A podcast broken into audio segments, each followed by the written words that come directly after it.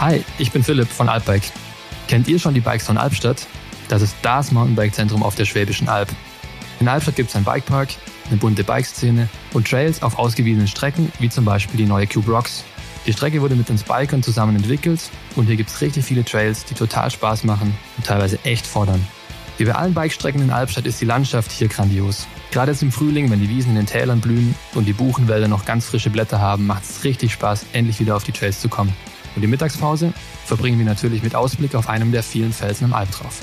Habt ihr Bock? Dann kommt zu einem unserer Alpbike-Camps in Albstadt. Alle Infos dazu findet ihr unter bikezone-albstadt.de. Alles ist fahrbar. Der Mountainbike Podcast.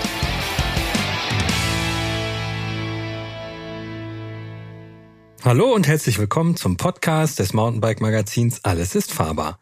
Mein Name ist Christian Ziemlich, ich bin der Host dieses Podcasts und heute geht es um das Thema Tourenplanung. Und zu diesem Thema habe ich meinen Kollegen und ähm, Online-Redakteur Moritz Schwertner eingeladen. Hallo Moritz. Hallo.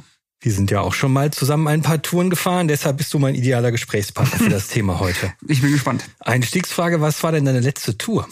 Ähm, tatsächlich vor meinem Urlaub leider, äh, vor drei Wochen, äh, wo mhm. wir das jetzt hier aufnehmen. Mhm. Äh, und zwar direkt von der Haustür weg äh, rüber in die Schwäbische Alb. Mhm. Und dann tatsächlich 80 Kilometer ja, ähm, Graveln kann man das nur zur Hälfte nennen. Ein wenig verlustieren. Aber mit dem Mountainbike oder mit dem Gravelbike? Nein, tatsächlich mit dem Gravelbike. Okay. Äh, weil ich mit meinem guten Kumpel äh, unterwegs war mhm. Und der auf dem Mountainbike leider nicht so ganz so fit ist. Mhm. Da wäre ja eigentlich schon so die erste Frage, ähm, was ist überhaupt eine Tour? Ähm, wir wollen jetzt nicht so definitorisch äh, anfangen, aber äh, ab wann beginnt denn für dich eine Tour und was ist irgendwie eine Ausfahrt? Hm, das ist eine hochphilosophische Frage. Okay, dann, dann, dann lege ich mal vor, wenn ich schon mit nein, nein, Frage äh, starte. Äh, nein, ist super. Mhm. Ähm, ich glaube, das ist, wenn ich, wenn ich das jetzt so aus, ja, aus der Hüfte heraus beantworten müsste, dann ist das sehr schwimmend.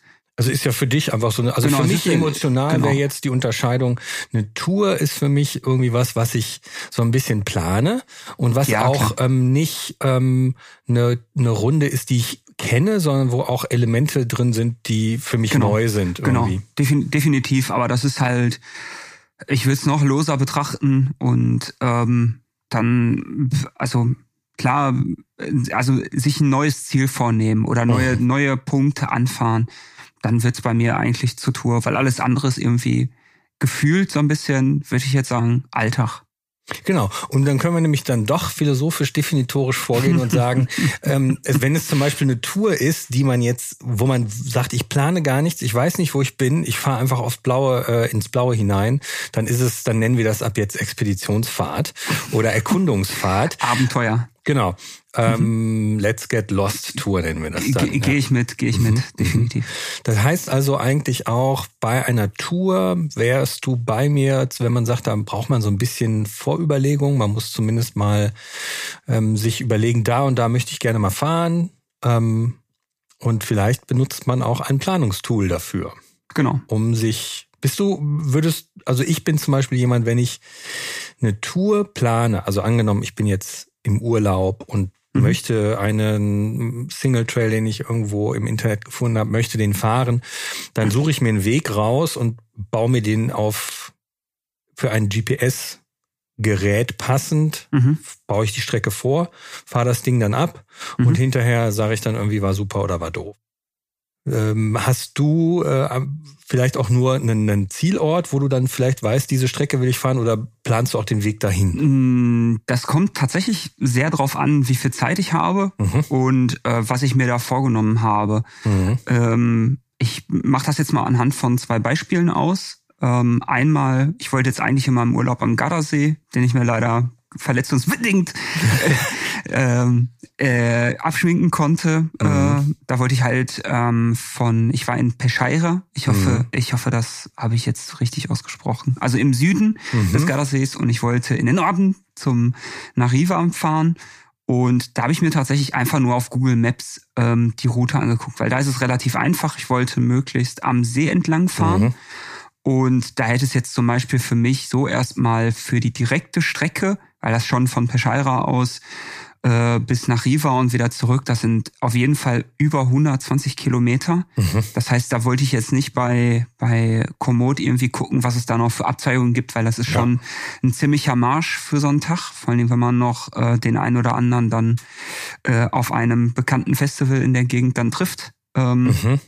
und äh, ja, äh, da habe ich dann tatsächlich mir das einfach nur bei Google Maps angeguckt mhm. und mir die Höhenmeter mal angeschaut. Mhm. Ähm, aber ich plane jetzt tatsächlich schon ein bisschen länger an einer längeren Ausfahrt, tatsächlich auch mit einem Gravelrad, wo wir wieder beim Thema sind. Ich, sag nur, ich weiß, nein, nein, ich weiß, äh, äh, alles, alles, wir, wir fahren alles und haben alles lieb. Mhm. Und ähm, da wollte ich nämlich von Stuttgart in meine Heimat Bochum fahren.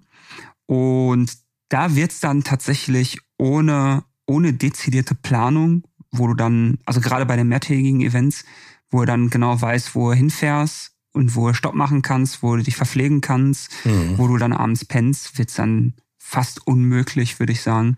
Und dazwischen, zwischen diesen beiden Welten äh, schwimme ich irgendwie gerade regelmäßig bei meinen Touren zwischen unaufgeregt, ich tipp's jetzt einfach bei Google Maps ein mhm. und fahre dann mal einfach oder bei Apple Karten, was er, er, wirklich erstaunlich gut funktioniert, muss man sagen, mhm. auch im Wald. Mhm. Ähm, und äh, dann zu, zu richtigen Planungsorgien via Komoot mittlerweile. Ja, das ist lustig, weil ich nämlich auch schon seit Ewigkeiten die Tour plane, von Stuttgart nach Essen zu fahren. Was ja noch mal weiter ist. Ein und noch mehr. weiter, ein und kleines bisschen weiter. Ja, so 20 Kilometer sind das bestimmt. Ja gut, aber bei 530, wie das irgendwie sind. Ich könnte es jetzt aufmachen. Ja. Ich habe die Tour nämlich schon seit Ewigkeiten in meinem Komoot-Profil geplant. Seit zwei Jahren. Seit zwei Jahren geistert sie mir rum und ähm, es ist halt... Fahren wir zusammen. Wir fahren es zusammen. okay, haben wir das auch schon geklärt. Genau. Ja, ähm, und wir haben endlich Zeugen. Genau. Und haben den entsprechenden Leistungsdruck oder mhm. den Druck, es umsetzen zu sollen, zu müssen. Man kann auf jeden Fall vom Sauerland an dann ähm, die Ruhr entlang fahren. Das wäre geil, ja. Nimmt man die Ruhrtalquelle auf jeden Fall und fährt dann hoch Richtung Ruhrgebiet. Das Aber das ist ein ganz schöner Umweg dann schon wieder. Deswegen kommst du auch auf 530, weil. Der, Aber ist eine Tour nicht immer ein Umweg? so, Sollte um es nochmal philosophisch zu betrachten. Weil eigentlich start, also kommt man ja immer daran, da raus, wo man gestartet ist. Zumindest mhm. bei einem Rundkurs. Mhm. Zum Beispiel, also für mich, ne, Tourenplanung grundsätzlich, ich fahre auf keinen Fall, komme was da wolle, denselben Weg zurück, den ich hingefahren bin. Das, das ist für mich total egal. Das ist für mich ein ungeschriebenes Gesetz, mache ich nicht. Da mhm. weigere ich mich mit Händen und Füßen. Aber warum? Not, weil ich will ja was sehen ich muss ja irgendwie die Landschaft zu Gesicht bekommen mhm. und ähm, den Weg, den ich irgendwie hingefahren bin, nochmal zurückfahren. Da habe ich mich schon tatsächlich äh, auf Wortgefechte mit Freunden eingelassen und gesagt, nein, ich fahre immer anders zurück. Außer es ist komplett gaga und man würde jetzt sozusagen in ein anderes Tal runterfahren und dann einen Umweg von 70 Kilometern bergauf irgendwie äh, da, damit kassieren. Das würde ich nicht machen. Mhm. Aber ansonsten würde ich immer auf jeden Fall Boah, so dogmatisch würde ich das tatsächlich auch nicht sehen. Nee, es ist ja nicht dogmatisch, aber ich will's halt einfach nicht. Ich find's doof. So. Ja, verstehe ich, verstehe ich. Aber es gibt ja auch durchaus ähm, ja Routen, die sich lohnen, nochmal dann zurückzufahren. Hm. Also Kommen wir mal ein bisschen in die Struktur rein. Genau. Also ähm, Einleitung ist äh, vollzogen. Sagen wir mal, ähm, ähm, eine Tourenplanung beginnt für mich eigentlich immer mit einem Ziel oder einem Trail, den ich fahren will. Mhm. Und ähm, ich glaube, für alle Zuhörer, die ähm, sich fragen, wie kann ich denn mal eine andere Tour fahren als das, was ich schon kenne, gibt es ja so ein paar Hinweise. Man kann einfach mal, ähm, also für mich ist immer so das schönste Beispiel, ich bin an einem Urlaubsort, kenne die Region nicht, was mache mhm. ich dann? Und ähm, wenn man dann handelsübliche Tourenportale wie Komoot etc. pp. sich irgendwie anschaut, dann ähm, bin ich immer so ein bisschen, also ich habe damit Erfahrung. Ich finde auch, dass das sehr gut vorsortiert wird und für die für viele Anlässe auf jeden Fall eine, eine schöne Tour gibt. Aber oft fühle ich mich dann so ein bisschen unterfordert, weil mhm. ich fahre irgendwie gern etwas technischere Trails und auch Sachen, die vielleicht nicht jeder kennt, äh, die irgendwie ausgefahren sind und so mhm. weiter. Und da habe ich tatsächlich das Portal ähm, Trailforks für mich entdeckt, schon mhm. vor einigen Jahren.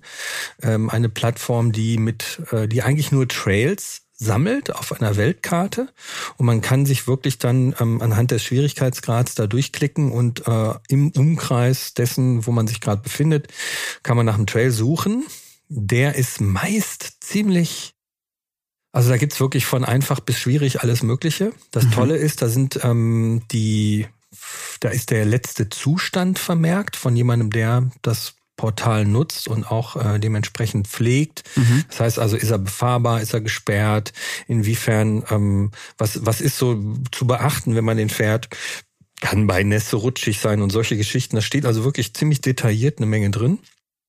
Und ähm, ähm, ich ziehe mir den dann, also entweder man hat einen Bezahlaccount, lädt mhm. sich diesen Trail runter und baut sich eine Strecke außenrum. Mhm.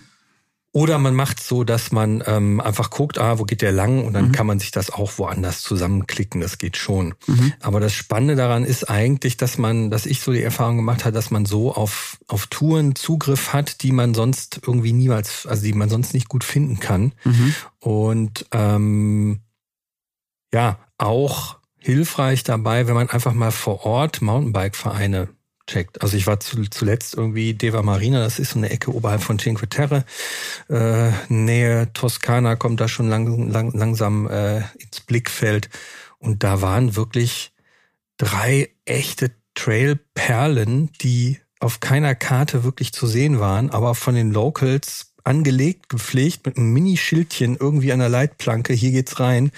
Und okay. ähm, das war wirklich, also ich hab, bin, bin das, hab das, hab mir da aus zwei Trails eine Tour zusammengebaut und ähm, bin das gefahren und habe wirklich so einen unvergesslichen Tag einfach erlebt. Und das mhm. sind für mich immer so die schönsten Momente beim Mountainbiken, wenn du dir irgendwie was rausgesucht hast mhm. und du wirklich danach sagst Weltklasse. Also mhm. hätte ich anderweitig niemals finden können. Und ähm, dafür sind solche, solche Trail-Portale, die jetzt nicht direkt eine Tour anbieten, mhm. ähm, finde ich sehr gut. Weil oft ist es auch so, dass die Touren, die irgendwo schon hinterlegt sind, immer einem gewissen Legalitätsdruck unterliegen und dann auch Klar. oftmals sehr schottrig, äh, fahrtechnisch vielleicht ein bisschen langweilig sind etc. Also ich habe es tatsächlich, als ich hier hingezogen bin, ähm, ein bisschen ein bisschen einfacher mir gemacht mhm. und habe mir vor allen Dingen bei Komoot die ganzen Touren hier angeguckt und dann ähm, auch die so kleinere Trail-Abschnitte, die mhm. man, ich weiß nicht, ob die heute noch alle so akut sind ähm, wie vor, boah mein Gott, seit vor vor fast dreieinhalb Jahren jetzt und ähm, bin die dann einfach stumpf abgefahren. Mhm. Und ähm, ich hatte halt hier noch nicht so richtig den, den Kontakt natürlich in die, in die Szene. Und das war dann schon so ganz gut. Also man muss es nicht, nicht ganz so speziell über Trailfox zum Beispiel mhm. machen. Ich glaube, mhm. es ist auch wirklich ein probates Mittel, äh, über Komoot zu gucken. Auf Und jeden Fall. Tatsächlich ja. bin ich auch über Komoot, ähm, da wirst du jetzt wieder als alter Westfale mit mir hier in der schwäbischen Redaktion lachen, äh, auch in der Heimat immer mal wieder über neue Trades gestolpert, die ich mhm. einfach überhaupt nicht auf, also gar nicht auf dem Schirm hatte. Mhm. Und ähm, am Ende ist es ja wie so oft einfach die, die Mixtur, die das dann macht. Mhm. Also mal links und rechts gucken, sich mit den Leuten unterhalten.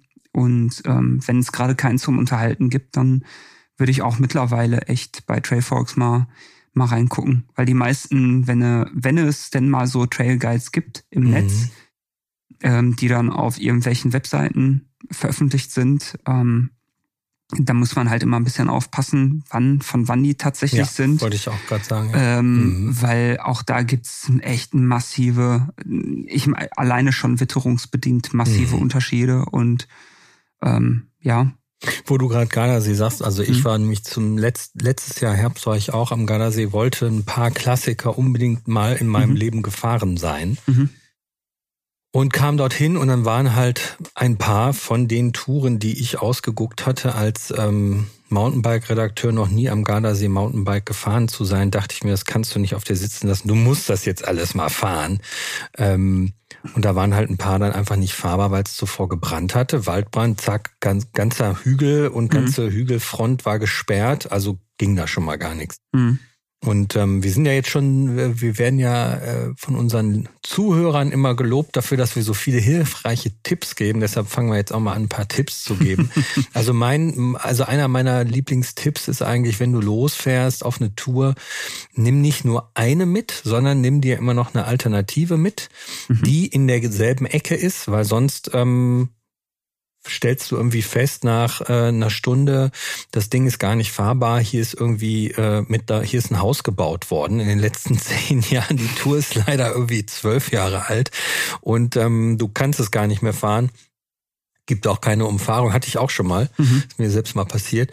Ähm, und dass man dann einfach irgendwie eine, eine, eine zweite Tour hat, die irgendwo in der Gegend ist. Mhm. Ähm, was ich auch, also man, was ich so auch als Niedriglevel-Tipp irgendwie sagen würde, ist, ähm, dass man sich möglichst vorher über das fahrtechnische Niveau einer Tour erkundigt und ähm, vielleicht und, und eigentlich noch wichtiger ähm, zusieht, dass man erstmal, wenn man irgendwo fahren geht, wo man die Gegend nicht so genau kennt, erstmal die Notfallnummern aufs Handy. Mhm. Also falls du wirklich, und es ist ja immer so, in dem Moment, wo du die Notfallnummer brauchst, ähm, hast du sie nicht auf dem Handy. Mhm. Deshalb immer erstmal eine Notfallnummer speichern, am besten von der Region die spezifische Nummer vorher erkunden, die entsprechenden äh, Bergrettungen etc. Mhm vielleicht auch mal die Kontakte auf dem Garmin Navi oder was auch immer aktualisieren, die Notfallkontakte, dass man nicht äh, mittlerweile aus dem Freundeskreis entlassen oder sonst wie nicht erreichbare Personen da drin stehen hat, die sich dann wundern, äh, wenn sie eine Nachricht bekommen. Und ähm, ja, äh, generell Vorsorgen, auch was so Verpflegung angeht, ist, glaube ich, einfach wichtig, so dass die basalen Sachen gedeckt sind. Sicherheit, Verpflegung mhm. und dass man irgendwie eine Ausweichroute hat, falls sich die Tour als nicht fahrbar erachtet. Tatsächlich wäre das mit der, war das mit, wäre das mit der, mit dem Tipp der Ausfallroute ähm, vorher gar nicht, also äh, vor zwei Jahren für mich mal ein ganz guter Tipp gewesen. Mhm. Mhm. Ich war mit meinem Vater ähm, zusammen oder mit, mit, mit der Familie im Stubaital. Und da mhm. sind wir halt früher mal äh, viel Ski gefahren und die haben auch ähm, ein paar Trails da angelegt. Mhm. Und da habe ich dann gedacht, komm, also die sind jetzt so als mittlere Fahrkünststufe ausge, ausge, äh, ausgezeichnet. Ich, mhm. ich weiß gar nicht, S2 oder so ist, mhm. ist da die. Mhm. S2 oder S3, irgendwie so waren die angekündigt. Und da habe ich gedacht, gut, okay, wenn mein Papa dann zwei, dreimal ein bisschen, ein bisschen schieben muss, ja. dann alles halb so wild. Mhm. Ähm, auch da würde ich mich nicht immer auf, die Skal auf diese Skalen verlassen und im Zweifelsfall, darauf wollte ich nämlich hinaus, nämlich mhm. lieber erstmal gucken, ob es da äh, einfache Trails gibt, um überhaupt erstmal reinzukommen, wie die Denke da ist, weil ja. das, was bei uns ähm, weiß ich nicht, äh, eine, eine Downhill-Abfahrt ist, das sehen die Italiener wahrscheinlich echt ganz anders. Wer hätte, du greifst es komplett vorweg. Ich wollte genau darauf eingehen, Verdammt. dass man, dass man sich da nicht vertun soll. Gerade Italien oder auch Frankreich sind Länder, die mit den Schwierigkeitsgraden von Trails sehr defensiv umgehen. Da ist ein Trail, der bei uns irgendwie definitiv, wie du sagst, eine Downhill-Abfahrt wäre von S4-Level. Die ist dann da irgendwie S2 oder sagen wir mal so, vielleicht S3 wird als S2 eingestuft. Mhm. Oder S irgendwie was. Ich weiß nur noch, Genau, irgendwie, ich hatte in Italien mal auch eine Tour, auch im ligurischen Gebiet, jetzt nicht im Finale, aber auch in der Umgebung, weil ich mir auch mal was anderes angucken wollte und äh, Finale halt auch schon ziemlich überlaufen sein kann. Mhm. Mm, bin ich eine Tour gefahren und da stand irgendwie oben am Trailhead, also am Einstieg stand per tutto il familia, für die ganze Familie. Und ich bin das gefahren und dachte nur so, okay, wenn man meine Kinder loswerden will, ist das bestimmt was für die ganze Familie. Aber wenn alle heil ankommen sollen, wird es irgendwie schwierig. naja, und ähm, was vielleicht auch wichtig ist, so als Tipp, ähm, es also wenn man jetzt wirklich so hochalpine Regionen ins Auge nimmt und da neue Touren fahren möchte, die vielleicht nicht ausgeschildert sind, kommen wir gleich noch zu, zu mhm. sogenannten Bike-Republiken oder Trail-Centern etc. Ähm, aber dann sollte man vielleicht, und das ist, äh, mag antiquiert klingen, aber sich vielleicht mal mit der Kunst des Kartenlesens vertraut machen. Weil es immer mal sein kann, dass man ähm, beim, dass das Navi einfriert aus mhm. Gründen ist mir auch schon passiert. Mhm. In, am Gardasee oben 601 Einstieg gesucht, Handy platt. Ach äh, Quatsch, äh, Navi platt, wo mhm. ich auch dachte, alles klar, super.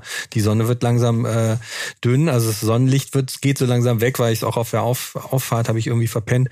Und ähm, da musste ich Leute fragen, die mich dann auch nicht verstanden haben, was auch super war, aber ähm, Karten, also wenn man wirklich ähm, ein ambitionierter Mountaineer werden möchte, ist Kartenlesen echt eine, eine, eine Kunst, die einem weiterhelfen kann, gerade mhm. im Notfall.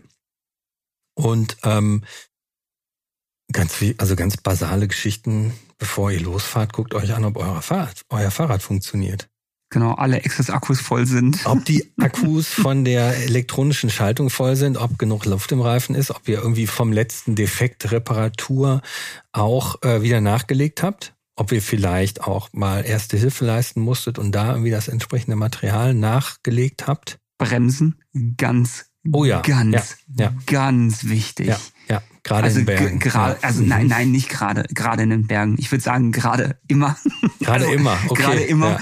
Ja. Äh, also ähm, das ist mir glücklicherweise äh, noch nie passiert, mhm. dass ich zu wenig äh, drauf hatte. Aber ich kann tatsächlich auch sogar mittlerweile nachvollziehen, ähm, dass ähm, äh, beim André weiß ich zum Beispiel, mhm. dass der immer Ersatzbelege dabei hat. Habe ich auch immer. Und mhm. ähm, tatsächlich, also jetzt hier im, im Mittelgebirge, äh, wenn es ja, jetzt nicht, wenn es jetzt nicht wirklich ultramatschig ist, mhm. wo ich weiß, dass es echt, ich weiß nicht, heute mhm. 1000 Tiefenmeter mache und ich fahre die ganze Zeit immer nur wie in so einer, ja, wie in so einem, äh, in, in so einem Schweine, mhm. äh, mhm. Schweinekäfig da rum, wo dann die Mocke irgendwie bis zu den, bis, bis zum Knie steht oder so. Dann hast du natürlich ganz schnell gar keine, gar keine Belege mehr. Aber in den Alpen würde ich echt immer einen ja. Satz mitnehmen, mhm. Minimum. Ich habe auch tatsächlich schon mal einen gebraucht. Tatsächlich? Ja, ja, das war im, im ähm, äh, nicht Val di Fassa, sondern Aostatal. Da okay, bin ich krass. irgendwie, bin ich zweimal ähm, nacheinander, wollte ich dieselbe Abfahrt machen. Die mhm. war mit Blick auf den Mont Blanc und ging richtig lang, richtig steil runter. Und es war so steil und super heiß, dass auf mhm. einmal meine Bremse so anfing zu stinken. Und ich habe irgendwie drauf geguckt und hatte eigentlich gedacht, es wäre noch genug drauf mhm. gewesen. Mhm. Ich war allerdings vorher drei Tage in Nauders mhm. und hatte da irgendwie viel, viel bremsen müssen und es dann einfach nicht mehr auf dem Schirm. Und dann habe ich die aber während der Abfahrt irgendwie habe ich gesehen, okay, die sind, die sind irgendwie hinüber. Die waren mhm. jetzt auch nicht komplett runter, sondern die waren total verglast. Mhm. Und dann habe ich die getauscht und dann ging es besser. Aber ähm, also Bremsbeläge wirklich wichtig, wichtig. Ähm, was auch ähm, bei so Touren mit größeren Gruppen wichtig ist, dass man, also was heißt größere Gruppen, eigentlich schon ab zwei Leuten, ähm, aber eigentlich kann man es auch alleine machen, dass man sich so ein bisschen eine Exit-Strategie raussucht, falls man irgendein Problem hat. Also falls man feststellt, ich mhm. habe einen technischen Defekt, ich habe irgendwie mein Partner Schrägstrich in, kann mhm. die Tour nicht fahren, hat irgendwie vielleicht über Nacht eine Erkältung sich zugezogen, steht da Schweiß überströmt, obwohl es 15 Grad sind und hat irgendwie offensichtlich einen grippalen Infekt oder sowas, dass man guckt, dass man vielleicht auch gerade bei größeren Gruppen, wenn mal vielleicht drei, vier Leute irgendwie dabei sind, dass man guckt, dass man aus der Tour auch wieder rauskommt und nicht so auf Teufel komm raus darauf, also dass die Abfahrt, bevor man dann nochmal 30 Kilometer flach Asphalt zurückfährt zum mhm. Hotel oder wohin auch immer, dass man vielleicht auch in die andere Richtung wieder runterkommt. Ja. Ähm, das ist ein ganz guter Punkt. Da hat mir ein ehemaliger Arbeitskollege mal einen ganz guten Rat gegeben, als ich wieder eingestiegen bin mit Mountainbiken und Rennradfahren und mhm. sowas alles ist, äh, planen die ersten Touren immer an einer Bus- oder Bahnlinie entlang. Ah, mh. und ähm, das habe ich echt mal belächelt. Mhm bis ich dann mal unterwegs einen Hungerast gekriegt habe und einfach der, äh, dieser vielbeschworene Mann mit dem Hammer kam. Ja, ja und äh, ich keine Chance hatte, außer weiter zu radeln. Mhm. Und ich dann äh, eine Stunde später bei meinem Papa auf der Arbeit in der, auf der Notaufnahme vorstellig werden musste, weil mhm. ich in die in die U-Bahn-Schienen gefahren bin mhm. und hängen geblieben bin. Ähm, so lustig das klingt, ähm, gerade wenn ihr jetzt äh, uns zuhört und ihr steigt gerade erst ins Thema ein und dann sind ja gerade immer die Ambitionen noch sehr hoch, ähm, würde ich euch das wirklich echt äh, wärmstens äh, ans Herz legen. Ist ein super Tipp auf jeden Fall. Mhm. Ähm, was auch noch, also wo man ja eigentlich klassisch sagen würde, guckt euch den Wetterbericht an. Ich weiß immer nicht. Also ich, ich denke mir manchmal, ich gucke mir lieber nicht den Wetterbericht an. Der, oft ist er sowieso nicht wirklich verlässlich, manchmal schon. Ähm, ich bin da immer so, ich, ich kann total verstehen, wenn man irgendwie auf jeden Fall ähm, bei gutem Wetter fahren will, sollte man sich den Wetterbericht angucken. Und wenn man dann feststellt, heute wird das Wetter schlecht, dann gucken wir uns irgendwas im Museum an. Es wird so ein bisschen ein Urlaubspodcast, ne? habe ich den Eindruck. Aber irgendwie ist es ja auch so, ich meine, klar, selbst, also gefühlt für mich, wenn ich irgendwie 100 Kilometer Auto fahre, um dann dort eine Tour zu fahren oder auch nur 50, ist es auch so ein Mini-Urlaub. Und ja, ja, selbst wenn ich vor Ort dann da feststelle, irgendwie, ähm, ich kann die Tour nicht fahren aus einem Grund, ähm, ist es natürlich leichter zurückzukommen, aber man kann sich dann ja auch vor Ort irgendwie anschauen, ja, es gibt hier das Wurstmuseum, schauen wir uns mal Wurst an oder was auch immer, ja.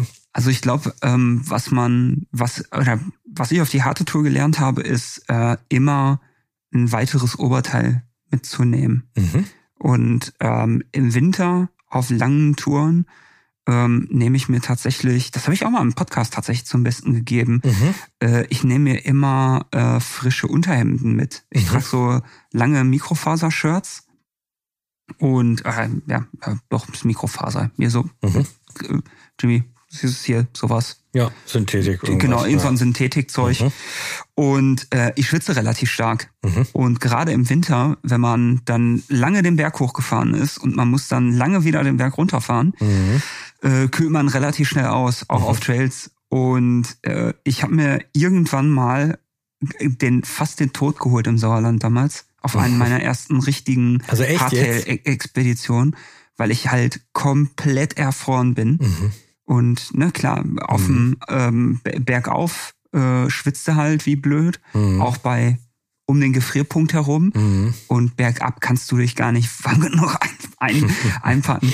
Und äh, tatsächlich, ähm, klar, im Sommer ist das nicht so nicht so relevant, ähm, aber ich habe mehrere dünne äh, Westen so zum drüberhauen mhm. einfach. Und ich habe mhm. zum Beispiel mehrere. Ein, ja, also die ich halt durchtauschen kann. Okay. Und ähm, ich habe so eine ganz dünne von Salomon, die mhm. eigentlich zum Joggen ist. Die ist vorne absolut winddicht, mhm. würde ich sagen. Da kommt gar nichts durch. Und hinten ist das wie so ein wie so ein Mesh einfach nur. Mhm. Und das ist gerade für den Sommer, wenn man jetzt mal äh, tatsächlich doch mal äh, ja eine, eine Abfahrt in den Alpen machen muss, wo mhm. man jetzt doch, weiß ich nicht, 1500 Tiefenmeter macht oder mhm. so, dann kann es vor allen Dingen oben äh, erschreckend viel kälter mhm. sein mhm. als unten im Tal, ja. auch wenn es einem erstmal nicht so vorkommt, gerade wenn ja. man runterfährt. Ja. Und, und, wenn du oben eine Pause gemacht hast, genau, schön geschwitzt. Genau. Und, dann, ja. und das mhm. ist echt die, die Hölle, wenn man sowas runterfahren mhm. muss. Und ähm, ja, und dann jetzt so, wenn, wenn wir, wenn wir jetzt in Brixen waren, gerade auf unserem Festival, ähm, da habe ich zum Beispiel immer eine prima Luftweste dabei, mhm. auch wenn unten im Tal 22, 23, 24 Grad sind. Mhm. Oben ähm, auf der Plose ist immer schattig, mhm. verhältnismäßig. Mhm. Und ähm, man, also Erkälten ist halt einfach scheiße. Und für, es geht mhm. echt erstaunlich mhm. schnell beim, beim Sporteln. Und dafür ähm, also so, so kleine, dünne Westen, gerade mhm. die man gut verstauen kann, die lassen sich eigentlich alle gut komprimieren. Mhm. Die kann man dann prima sich äh, in eine Trikottasche schmeißen. Äh, ich habe so entweder, ich habe so eine Lenker, Lenkerrolle von Evok, mhm. ähm, da ist sie manchmal drin, oder halt ähm, auch jetzt gerade, wir nehmen das jetzt ja gerade Mitte Mai auf. Ja. Und ähm, es ist jetzt gerade ein sehr deutscher Sommer. also wenn ich hier so rausgucke, also wir mhm. haben heute irgendwie 15 Grad gehabt und ich habe heute auch so eine so eine dünne Überwurfweste mhm. einfach dabei, um mich einfach ein bisschen ja vor dann doch äh, spontanen Unterkühlungen äh, zu schützen. Und mhm. das ist mhm. eine super Sache und es kostet nicht die Welt, ehrlich nicht. Mhm. Für mich macht das ja alles eine Regenjacke. Ne? Also das ist auch für mich so das das Ding, was ich immer mitnehme. Ähm, Auf jede Tour wirklich? Immer. Ja. Immer. Immer. Das ist für mich, das ist für mich die Isolation. Okay. Das ist für mich der Windschutz. Mhm. Das ist für mich auf jeden Fall klar der Regenschutz. Mhm. Und das ist ja irgendwie alles. Also ich nehme dann aber auch eine Drei-Lagen-Regenjacke, also was richtig mhm. Robustes mit. Mhm. Und die kann das alles tun. Also die hat, dadurch, dass die so dicht ist, ist die für mich auch Isolation genug. Ich bin allerdings auch kein Friertyp. Ich friere eigentlich wenig. Du schwitzt nicht so stark, ne? Ich bin nicht so der Turboschwitzer, nee. Hm, bei mir halt schon. Also Und das ist für mich für die Abfahrt genug Windschutz. Das ist äh, Regenschutz ja sowieso. Äh, irgendwie ist das so alles. Und mhm. ähm, Das, ähm, deshalb habe ich immer eine, eine, eine wirklich hochwertige Regenjacke dabei, aber sonst auch eigentlich gar nichts. Also mhm. an Bekleidung.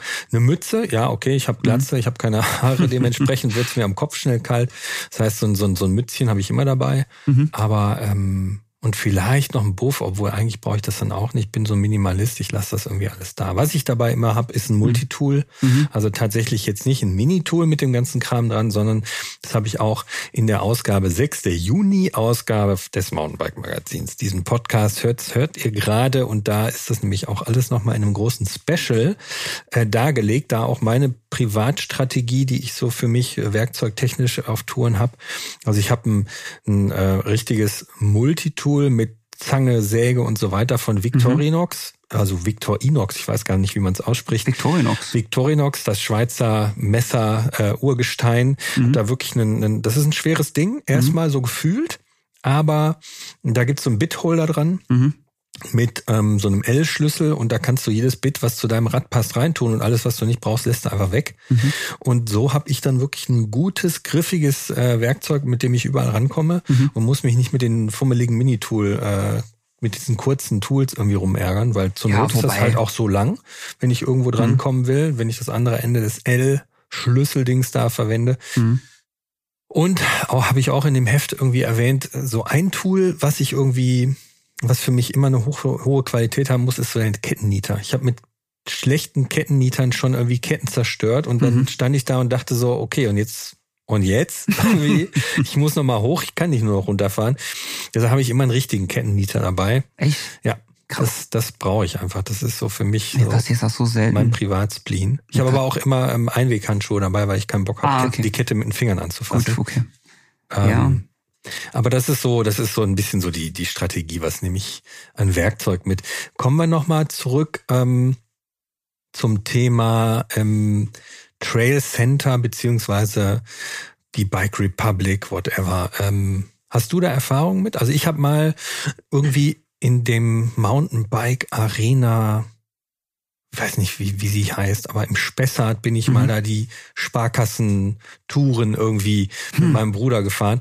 Und das war wirklich so von bis. Also da waren echt schöne Touren dabei, wo ich sagen würde, okay, das ist irgendwie für eine Mountainbike-Tour echt ordentlich. Da ist ein kleiner Trail drin, der irgendwie passt. Ich werde irgendwie körperlich genug gefordert. Mhm. Aber manchmal sind das halt auch reine Schotterpisten, wo man wirklich denkt, hier, bin ich mit meinen 150 Millimetern Federweg einfach komplett falsch. Ja, ähm, so so pauschal ähm, die Erfahrung habe ich leider noch nicht gemacht, mhm. ähm, weil ich halt ja äh, früher eher eher derjenige war, der sich ähm, aufs Hardtail gesetzt hat und sich abgestrampelt hat mhm.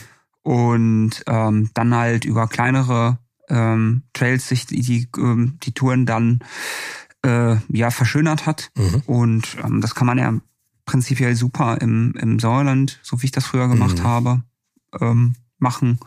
Aber jetzt so in den, in den Trail, Trail-Centern, ähm, dafür bin ich, bin ich halt zum Beispiel da, das, was ich gerade gesagt habe mit dem, mit den Trails im Stubaital zu sehr auf die Nase gefallen, weil die halt mhm. halt schon ähm, streckenweise wirklich echt böse Stall sind und äh, sehr eng und man sich halt ähm, äh, wirklich gut selber einschätzen können muss. Und ähm, also würdest du jetzt sagen, dass diese Trails hinter dich eher überfordert haben in dem Moment? In, also das am, am Stubaital, das war auf jeden Fall schon echt, ähm, echt heftig, mhm. muss ich sagen. Mhm. Und ähm, also für, für den Stand von vor zwei Jahren, muss mhm. man dazu auch sagen. Und ähm, äh, prinzipiell, es kommt halt drauf an, in Brixen fand ich zum Beispiel alles relativ, relativ easy mhm. muss ich sagen. Und ähm, äh, auch da macht's die Planung. Also ich würde da nicht immer immer von von denjenigen ausgehen, die im Netz dann schreiben, dass es ähm, super super fahrbar ist oder mhm. sich von den, mhm. was ich halt gemacht habe und wo sich auch mein Vater da tatsächlich jetzt auch wieder ein Beispiel bei dem Stubaital Trail ähm, hat von leiten lassen, waren halt die GoPro-Aufnahmen, weil mhm. auf den GoPros sieht das immer aus, als wenn jeder das fahren könnte. Und wenn es, wenn es auch bei einer GoPro-Aufnahme, ja, also okay. zeig mir eine GoPro-Aufnahme, bei der irgendwas wirklich steil ausschaut. Ja, gut, steil sieht nichts aus, genau. aber technisch sieht es mitunter aus. Ja, aber auch da sind so die, ähm, das ist immer schwierig einzuschätzen. Mhm. Deswegen wäre mein Tipp da mhm. gerade an diejenigen, die sich jetzt äh, gerade in das Thema reinhangeln, ähm, da lieber die Kontenance zu halten. Äh, also erstmal einen Gang zurückzuschalten einfach und mhm. ähm, sich langsam ranzutasten, weil das gerade die ganzen Videos, ähm, das sieht teilweise so super simpel aus. Also ja, ist total interessant, weil ich habe eigentlich genau diesen Tipp auch gegeben, dass sehr vorsichtige oder unsichere Leute sich auch einfach mal einen Trail, der irgendwie ansteht, äh, vorher auf YouTube angucken können. Nein, es hilft, es hilft nee, definitiv. aber, aber es, du hast ja vollkommen recht, dass es vielleicht in dem Moment einen Eindruck vermittelt, dass es zu leicht ist. Also. Ja, nicht, nicht zwingend zu leicht, aber auf jeden Fall, dass du es auf jeden Fall fahren kannst. Mhm. Und ähm, da muss ich sagen, ich habe mir das, ähm, ich habe mir die, die, wie gesagt, bleiben bei dem Beispiel Schuhhetal Trails. Mhm. Ich habe mir das mit meinem Vater angeguckt und mein Vater sagte, ja, nee, also der kann sich schon eigentlich ganz, ganz gut selber einschätzen. Mhm. Und wir haben uns das angeguckt und dachten, gut, okay, an der einen oder anderen Stelle, da sieht es tatsächlich mal ein bisschen steiler aus, ein bisschen enger. Und mein Vater stand dann, als wir dann da mit der Gondel mhm. hochgeschiffert sind, äh, standen wir dann an einem Eingang und mein, mein, mein, mein Vater guckte mir und sagte, er fährt noch niemals den Eingang hier rein. Ich weiß gar nicht, wie ich das machen soll. Und ähm, ich bin dann weitestgehend durchgefahren, aber das war schon echt ein, also war schon mhm. echt mhm. für, für, mein, äh, für meine damaligen Fahrkünste schon echt hart an der Grenze, muss ich sagen. Also was ich auf jeden Fall als Tipp geben kann, ist, ähm, wenn ihr eine Tour fahrt, ähm, lest euch die Beschreibung ganz durch. Ich mache ich habe nämlich nicht nur einmal, sondern gerne auch mal äh, ein zweites Mal den Fehler gemacht, dass ich irgendwie was gesehen habe und dann steht da irgendwie spektakulärer S3 Trail mit herrlichen Aussichten und so weiter und so fort und dann einfach ignoriert habe, dass irgendwie ähm, in dem letzten Absatz steht, Achtung, an dieser Stelle ist Aufmerksamkeit gefordert, Schlüsselstelle unbedingt höchste Auf Aufmerksamkeit und ich genau an der Stelle dann mich so auf die Nase gepackt habe, dass ich mir das Handgelenk gebrochen habe. Kein ja, Witz, habe ich dann nachher gelesen, dachte so, oh Gott, ja super. Ähm, aber das ist so ähm, nochmal auch für ähm, Zuhörer, die vielleicht gar nicht so wissen, was ist denn überhaupt S1, S2, S3. Mhm. Damit ist die Single Trail Skala gemeint. Und zwar hat, ähm, haben sich äh, verschiedene ähm, Mountainbiker vor einiger Zeit mal zusammengetan, um äh, unter anderem auch Harald Philipp und äh, andere, um mal einen Versuch zu unternehmen, beziehungsweise nicht nur einen Versuch, aber der Gedanke war anhand, also ähnlich wie es im Klettermilieu, also unter Kletterern der Fall ist, dass man da eine Schwierigkeitsklassifizierung von Kletterrouten hat, wollte, mhm. sollte das fürs Mountainbike auch passieren und ähm, initialisiert werden. Ähm, die Kletterer haben ja irgendwie, das sind ja die, die detailliertesten ähm, Einstufungen von, weiß ich nicht, F7 und E9 und äh, irgendwas. also gar, gar, nicht mit auf. Ich weiß es nur, weil es gibt eine Klettermarke, die heißt E9, also okay. E9, das steht wohl für ein extrem hohes Schwierigkeitsniveau. E ist mhm. irgendwie, also es geht von A bis irgendwas mhm. und dann nochmal Zahlen dahinter. Und das ist dann genau definiert, welche Bewegungen oder welche Art von Griff du in welcher Situation machen musst. Alle Kletterer, die jetzt zuhören und sagen, der Junge erzählt Bullshit, bitte äh, nicht zu ernst nehmen, weil ungefähr so ist es. Es gibt wohl mhm. so, so mh, hm, Moves und Bewegungen, die man machen muss, um irgendwie eine Kletterpassage zu meistern. Und wenn das notwendig ist, dann ist das eine so und so Route. Das können Kletterer, wie gesagt, nochmal wesentlich genauer erklären. Aber beim Mountainbiken ist es halt einfach so, dass man gesagt hat, man unterteilt das in die S, also S für Schwierigkeitsgrad 0 bis 5 und ähm, fünf ist äh, meines Wissens so, das ist unfahrbar, so ungefähr, außer man ist ein Trial-König äh, und, und kann ähm, die senkrechte Wand hochhüpfen. Ähm, und S0 ist halt wirklich, ähm, das ist quasi, das kann man so abrollen. Das ist alles fest, da ist nichts rutschig, da sind keine Wurzeln großartig drin. Und ähm, genau, das kann man alles im Internet nachlesen, ist offen, öffentlich verfügbar. Single Skala glaube, es heißt sogar singletrailscala.de und da kann man nachschauen, müsste man mal. Aber findet man durch Google auf jeden mhm. Fall super easy. Und da, wie gesagt, immer noch bedenken, je nach Land sind die Auslegungen da ein bisschen. Genau. Ja, ja genau. Und im Zweifelsfall, also ähm, ich würde da ob der Knochendichte in einem selber dann doch immer so ein bisschen auf ähm, ja. auf Vorsicht pochen. Also mhm. lieber, also ich, ich, niemand bricht sich eine Zacke aus der Krone, wenn er mal so ein, so ein Bambino-Trail fährt und dann unten ankommt und dann doch denkt, oh krass, ja. so wie, wie deine Geschichte genau, eben. und vor allen Dingen immer bedenken, ähm, nicht dem Gruppenzwang gehorchen genau, das ist immer unbedingt alles fahren wollen, was die anderen auch fahren und das kann nur nach hinten losgehen.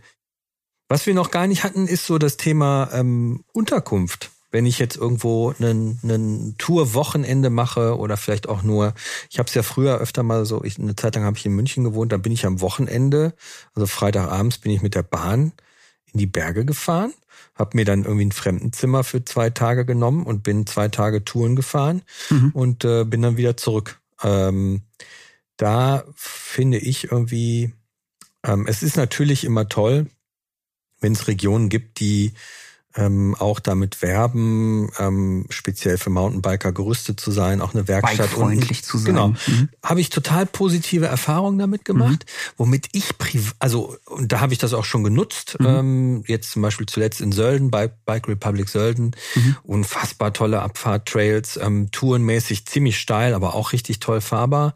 Eine sehr positive Erfahrung. Vor allem da ist ja wirklich alles so auf Mountainbiken äh, ausgelegt. Das ist ähm, also schon sensationell. Ähm, was für mich privat dann immer so ein bisschen das Thema ist, egal ob es da einen Fahrradkeller gibt oder nicht, ich will ihn da, ich will mein Rad da nicht rein. Weil ich mir dann denke, dann hängt man das irgendwie dazwischen, dann kommt einer, klatscht sein Rad davor und dann, dann zieht der irgendwie schön die Pins über meinen Carbonrahmen. Mhm. Also ist ja alles nicht böse gemeint. Nein, aber, aber shit happens, da, da ne? kriege ich einfach zu viel. Und deshalb habe ich immer irgendwie für mich ähm, so irgendwann damit angefangen, so eine Bike-Garage, also so eine Tasche, in mhm. das man, in die man das Bike komplett reinsippen kann. Mhm. Du, du stellst das Rad da drauf, machst vorne und äh, ziehst mit dem Reißverschluss drum rum und das ist eigentlich einfach eine, eine schwarze oder eine dunkle Tasche mit zwei mhm. Trägern dran. Und ähm, deshalb nehme ich das Ding einfach immer mit aufs Zimmer. Äh, egal wo ich bin. Ähm, und ich habe tatsächlich, wenn das, also wenn du mit dem Rad mhm. matschig, und da müssen ja nur drei Krümel Dreck dran sein, wenn du das an der Rezeption vorbeiträgst, irgendwie, dann guckt derjenige, diejenige natürlich komisch nach dem Motto, dein dreckiges Rad auf dem Hotelzimmer spinnst du eigentlich.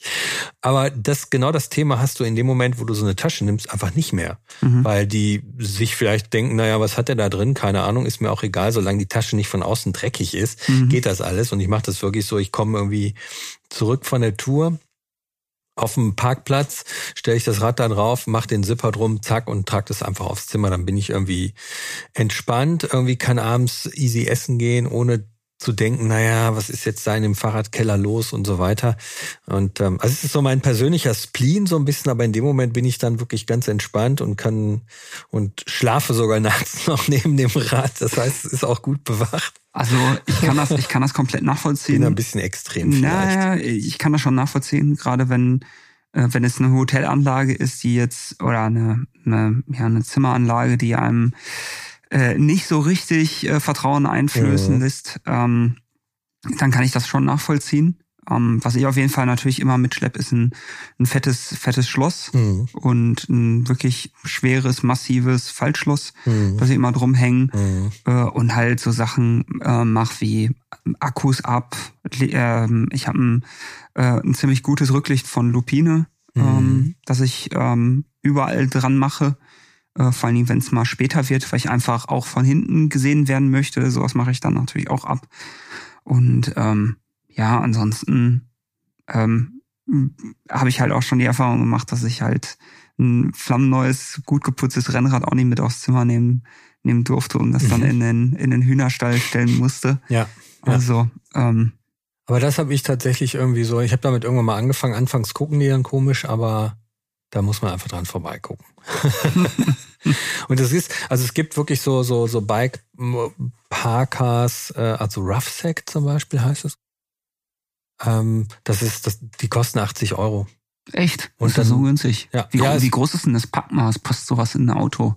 Ja, das ist zusammenrollbar als Tasche. Das hat ungefähr so das Packmaß von, boah, wie soll ich das sagen? Das sind so ungefähr äh, wie ein großer Tourenrucksack? Größer? Wie so ein Schuhkarton. Wie ein Schuhkarton? Ja. Das ist Wenn man klein. das richtig komprimiert, mhm. ist das ungefähr großer Schuhkarton. Okay. Und das ist dann so zusammengefaltet und ähm, hat, ähm, da gehen, werden auch die Räder, also bei dem, den ich jetzt äh, habe, kannst du sogar die Räder beide drin lassen. Ich Mhm. mache es normalerweise so, dass ich ein Rad rausnehme Mhm. und das dann separat trage. Ähm, und dann kann man das wirklich so einfach aufs Zimmer tragen. Krass. Ist für mich so ein, ist einfach ein besseres Gefühl. Kann ich ja, besser nee, Urlaub also machen. wie gesagt, bei, ja. bei dem, Mhm. was, was Räder mittlerweile kosten, Ja. ich meine, andersherum, ähm, äh, wenn man so gut ver, versichert, kann es sich sogar lohnen. also, Mhm. aber ähm, ja, klar, wie gesagt, verstehen kann ich das komplett. Mhm. Ja, ähm, was haben wir denn noch? Was müssen wir noch?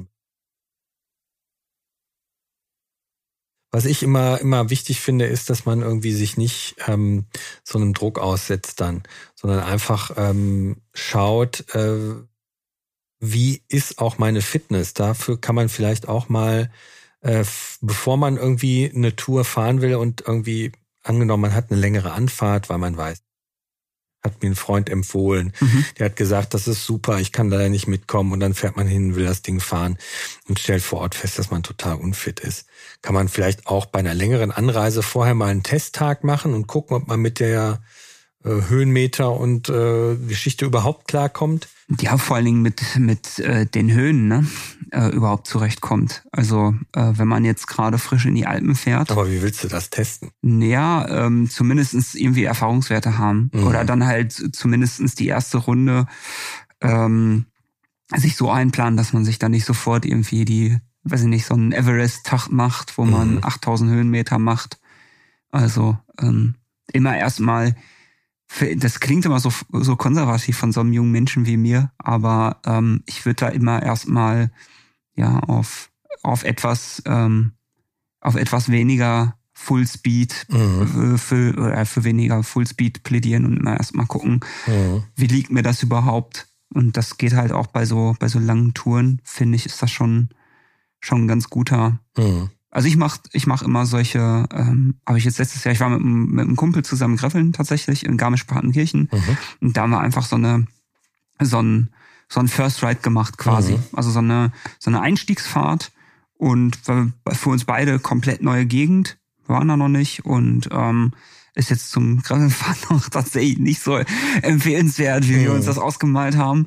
Ähm, aber äh, wir sind am ersten Tag sind wir, weiß ich nicht, ich glaube 70 Kilometer gefahren, was jetzt auch wirklich Mhm. für so einen Urlaub ähm, für, für uns, für das, was wir uns vorgenommen haben, muss ich jetzt dazu sagen, also was ihr fahrt, ist alles super, auch wenn es nur 10 Kilometer sind, Hauptsache ihr bewegt euch. Mhm. Aber für das, was wir uns vorgenommen haben, war das halt eher wenig.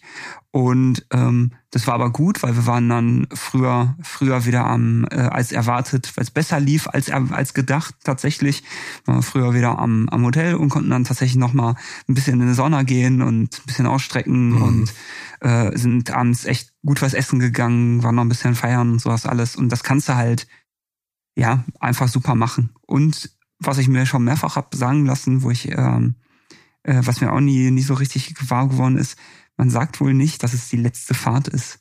Das ist wohl Mhm. komplett verpönt. Ach, So wie die äh, Nummer 13.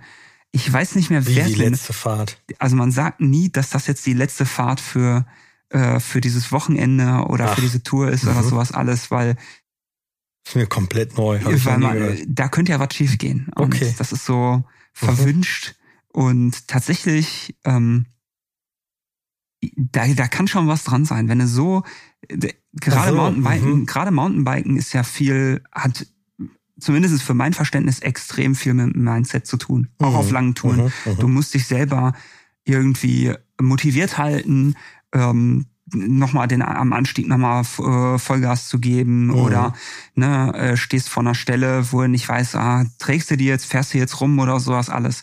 Und wenn du dann, wenn dann, du bist eh schon fertig und dann bist du nicht mehr so richtig aufmerksam und dann weißt du, ach Ja, komm, ja. ist die letzte Abfahrt, dann schaltest du vielleicht dann doch zu schnell mal an der einen oder anderen Stelle mal ab, bist du bist nicht nicht ganz ganz dabei und da passieren dann halt tatsächlich wohl scheinbar wohl Fehler. Ja, oder du denkst halt, okay, letzte Fahrt, jetzt muss ich nochmal richtig. Genau, das ist halt auch, das ist das andere Ja. Extrem, Ja. was dann auch Ja. wirklich äh, nicht besonders Hm. besonders cool ist. Was mir noch, ähm, was wir noch gar nicht angesprochen haben, was aber auch, glaube ich, für Leute, die neu im Thema sind, irgendwie spannend ist, Thema geführte Touren. Also ein professionelles Guiding-Unternehmen äh, zu fragen, hier ähm, können wir mal irgendwie, gibt's eine Tour, kann man da mitmachen? Mhm. Ich selbst habe außerhalb des ähm, journalistischen Betriebs damit keinerlei Erfahrung gehabt. Ich hatte allerdings auch schon mal journalistisch geführte Touren und kann es wirklich nur empfehlen, weil wenn man jetzt gerade irgendwie in einer Region unterwegs ist, die man nicht kennt, die Locals vor Ort, ähm, das ist keine Butterfahrt, wo man vom äh, vom einen Verkaufsstand zum nächsten gefahren wird, sondern in der Regel ähm, sind das wirklich sehr sehr gut organisierte Touren. Man hat wirklich auch eine Einschätzung. Das ist sehr sehr wichtig, dass derjenige, der die Tour Tour fährt, äh, beziehungsweise guidet, auch dir sagen kann, eigentlich nach einer kurzen, nach einem kurzen Blick, jetzt mhm. nicht ins Gesicht, sondern vielleicht auf die Fahrtechnik. Genau. Du solltest vielleicht lieber da und da mitfahren, hier ist irgendwie das und das, mhm. ähm, oder du bist irgendwie auch reif für die, für die schwierigere Tour, whatever. Ähm, man hat meist auch dadurch Zugriff auf Touren, die eben nicht überall verfügbar sind, mhm. weil die Locals sich das auch so ein bisschen und die entsprechenden Guiding-Unternehmen sich da so eine Art, nicht Gebietsschutz aufbauen, aber schon auch Sachen fahren können und auch dürfen, weil die vor Ort ganz anders vernetzt sind. Mhm. Die kennen die äh, Tourismus äh, ähm, Leute vor Ort, die wissen irgendwie, die und die Strecke ist heikel, da sollte ich lieber nicht vorbeifahren. Hier kennen mich alle und wenn ich da lang fahre, dann dann ist das auch sozusagen abgesegnet. Das ist, das kann wirklich ein, ein sehr guter ähm, Einstieg in der Region sein, um das kennenzulernen und ähm, auf jeden Fall empfehlenswert, wenn man sich orientieren will. Nochmal Thema Orientierung. Wir haben ja schon gesagt, ähm, Trailforks ist eine feine Sache, ähm, wo ihr natürlich auf jeden Fall gucken könnt. Und das ist auch immer, immer hilfreich, wenn ihr in einer Urlaubsregion oder so unterwegs seid. Einfach Komoot anwerfen, genau. GPS aktivieren. Das spuckt euch direkt meistens Sträuße an GPS-Touren aus, wo mhm. ihr euch aussuchen könnt, ähm, welches Schwierigkeitslevel ist denn für mich geeignet. Aber nicht vergessen, Mountainbike Magazin das ist ja unser Podcast hier. Wir haben auch Touren gebündelt auf unserer Homepage ähm, und zwar unter bike-x.de slash Touren findet ihr schon ähm, Hotspots, sag ich mal, also nach, nach Orten gefiltert, ähm, sind das dann so Specials beziehungsweise gebündelte Touren verschiedener Schwierigkeitsgrade, die aus den Heften kommen, aber dort dann nochmal abgelegt sind, meist auch mit einem GPS-Track zum Runterladen. Mhm. Wovon ich persönlich so ein bisschen abraten kann, ist ähm, ganz kurz nochmal Thema KI, also Algorithmen. Ob es jetzt das ähm, Popularity Routing bei Garmin ist oder andere Geschichten. Du hattest vorhin Google Maps angesprochen. Mhm. Fürs Mountainbiken muss ich persönlich sagen, ist das nix. Ähm, das habe ich auch nicht gesagt. Ich habe ja nein, nein, nein, ich habe jetzt auch gar nicht okay, auf dich referiert. Nee, nee, also tatsächlich, ähm, also auf Google Maps oder äh, Apples Karten, mhm. da findet man so per se keine Trails. Mhm. Also nicht das, was wir darunter mhm. uns vorstellen. Mhm. Und ähm, das ist natürlich ganz logisch, weil Trails in aller Regel keine eingezeichneten Wege im klassischen Sinne mhm. sind, zumindest nicht auf den Karten, auf denen äh, Google Maps und Co. basieren und dementsprechend, das ja, es gibt ja auch gar keine Funktion, das zu filtern. Die nehmen dann einfach die mhm. Forst, Forstautobahnen mhm. und fügen die dann zusammen. Was aber auch tatsächlich wenn man sich entweder auskennt oder man äh, Tipps hat mit, anhand von äh, irgendwelchen Landmarken an dem an dem großen Schild mit dem Geier drauf und äh, da wo immer die drei Wölfe tanzen so ungefähr, mhm. ähm, dass man darüber kann man kann da eine rudimentäre Navigation auf jeden Fall mit vornehmen mhm. und auch Dinge damit entdecken. So ist das nicht. Also es ist besser auf jeden Fall als nichts, mhm. aber ähm, klar, wenn man explizit auf Trailsuche ist, dann sind die einschlägigen Portale natürlich die bessere Wahl. Ganz mhm. klar. Herzlichen Dank für dieses Schlusswort. Echt, das ja. war ein gutes Schlusswort. Ich würde sagen. Das, ja. das ist gut, das, das kriege ich selten hin. ja, euch, ähm, liebe Zuhörer, vielen Dank fürs Zuhören. Ich hoffe, wir konnten euch ein bisschen ähm, ein paar Tipps äh, geben äh, zum Thema Tourenplanung und sind jetzt nicht allzu sehr abgeschweift oder es war irgendwie langweilig oder sonst was oder bla bla.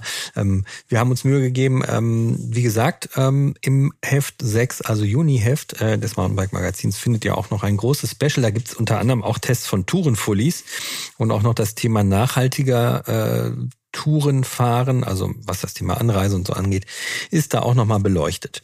Ähm, folgt uns auf Facebook, Instagram und Co. Kauft das Heft natürlich. Wir haben es schon erwähnt, Mountainbike Magazin, das Heft mit dem orangenen Logo. Ihr findet es am Kiosk oder könnt es euch auch per Abo nach Hause bestellen. Ähm, ja, bleibt uns verbunden. Ähm, wenn euch der Podcast gefallen hat, schreibt uns gerne eine Mail an podcast.mountainbike-magazin.de. Und ähm, da könnt ihr Kritik, Anregungen, Wünsche etc. loswerden. Ähm, bleibt sicher da draußen beim Tourenfahren und wir hoffen jetzt mal alle, dass das Wetter langsam auch ein bisschen, ein bisschen kommt und irgendwie der Sommer kommt, weil irgendwie ist es echt ein bisschen zäh gerade. Ich bin echt wirklich kein schön Wetterfahrer, aber so langsam kann die Sonne mal rauskommen. In diesem Sinne. Bis zum nächsten Mal. Alles ist fahrbar. Auch mit vernünftiger Tourenplanung erst recht. Bis zum nächsten Mal und bleibt sicher. Tschüss.